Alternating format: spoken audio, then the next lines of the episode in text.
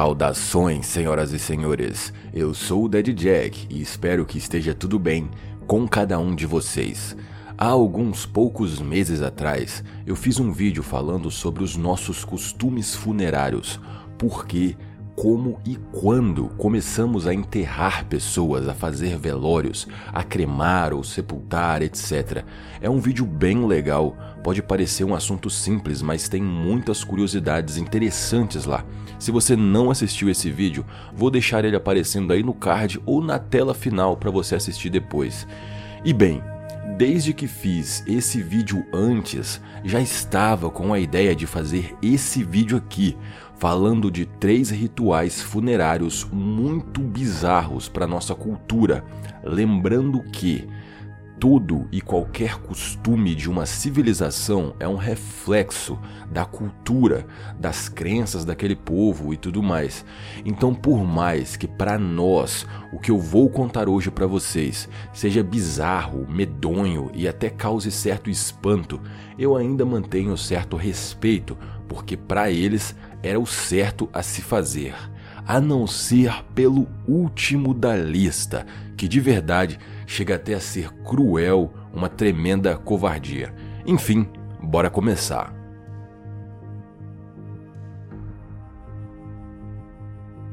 Todo mundo sabe o que é canibalismo. O que pouca gente sabe é que existem vários tipos de canibalismo. Existe a antropofagia, por exemplo, que é o ato de comer uma pessoa no intuito de herdar as qualidades dela. Esse foi um costume selvagem de diversas tribos ao redor do mundo.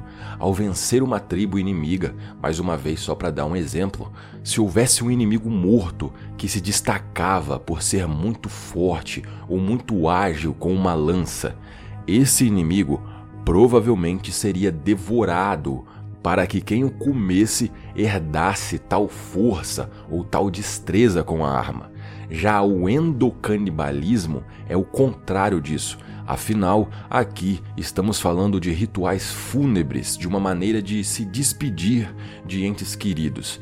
É muito comum na nossa cultura guardarmos joias, roupas ou qualquer objeto que nos lembre alguém querido que já se foi. Para certas tribos primitivas, a melhor maneira de continuar próximo de alguém que já partiu era comendo essa pessoa. O endocanibalismo foi amplamente usado em diversas regiões do mundo, assim como a antropofagia. Quase sempre, a tribo que fazia um também fazia o outro.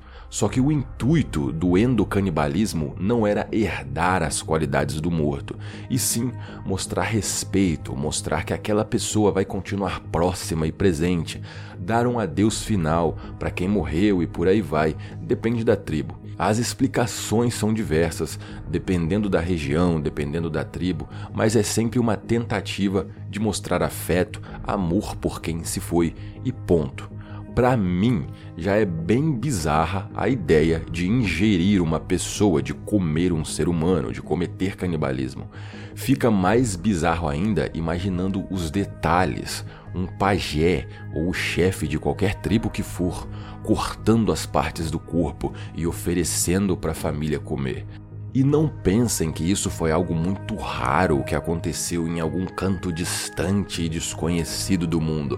Muito pelo contrário, aqui mesmo no Brasil nós temos o povo Wari, mais especificamente eles ficam lá em Rondônia, um grupo indígena que no passado, antes do contato com a civilização, antes de serem evangelizados e tudo mais, praticavam o endocanibalismo.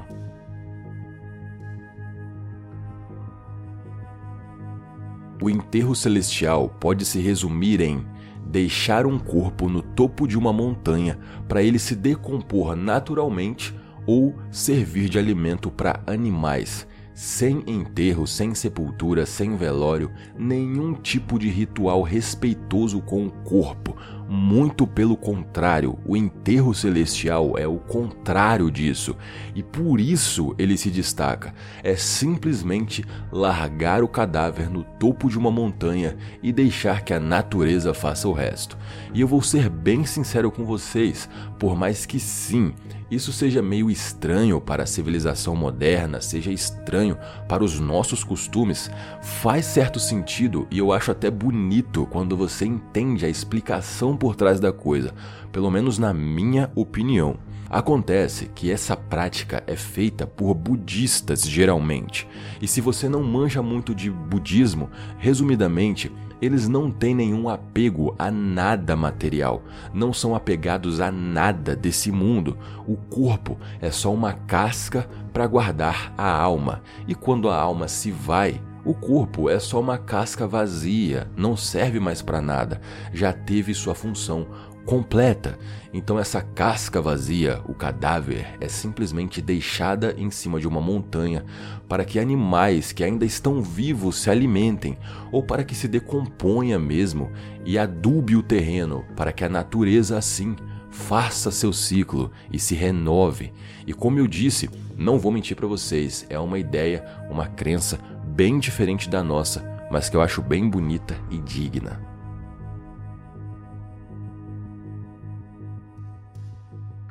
Como eu disse para vocês, de todos os três rituais funerários que estamos conhecendo hoje, na minha opinião, o sati é o pior de todos. Essa prática acontecia em algumas comunidades da religião hindu na Índia e hoje, para vocês terem ideia, já é expressamente proibida por lei.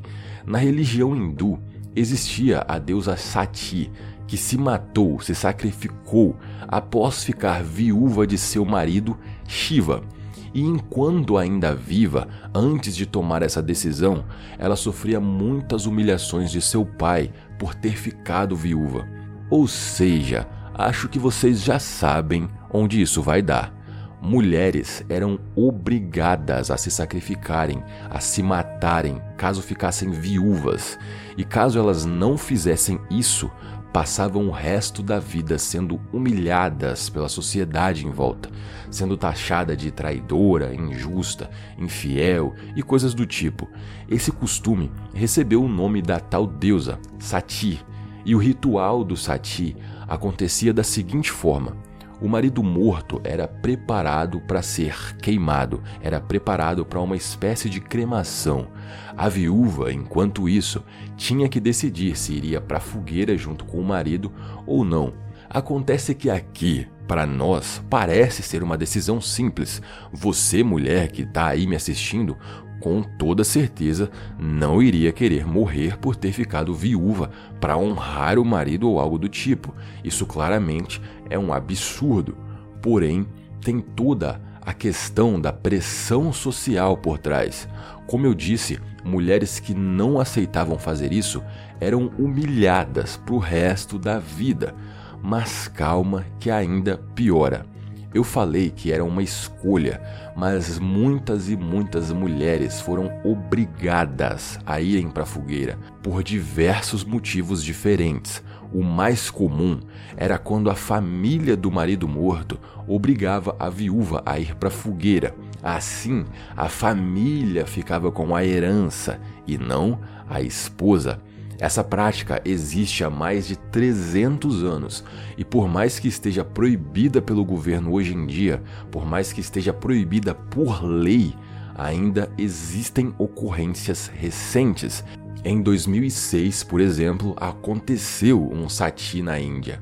Hoje em dia, com toda a modernização e as tecnologias, parece um absurdo pensar em coisas assim, mas devemos nos lembrar de que todos os envolvidos em cada um dos exemplos que tivemos hoje eram humanos. Por mais que já tenhamos saído dessa era tribal, ainda somos a mesma raça, capazes das mesmas coisas. Eu gosto muito da frase: todos os monstros são humanos. É isso, senhoras e senhores. Espero que tenham gostado das curiosidades desse vídeo. Eu tô numa correria danada aqui para terminar o site e finalmente inaugurar o nosso podcast. As novidades estão chegando. Então, fiquem ligados, beleza? Muito obrigado pela sua visualização. Espero ver vocês aqui no próximo vídeo. Valeu. Fui.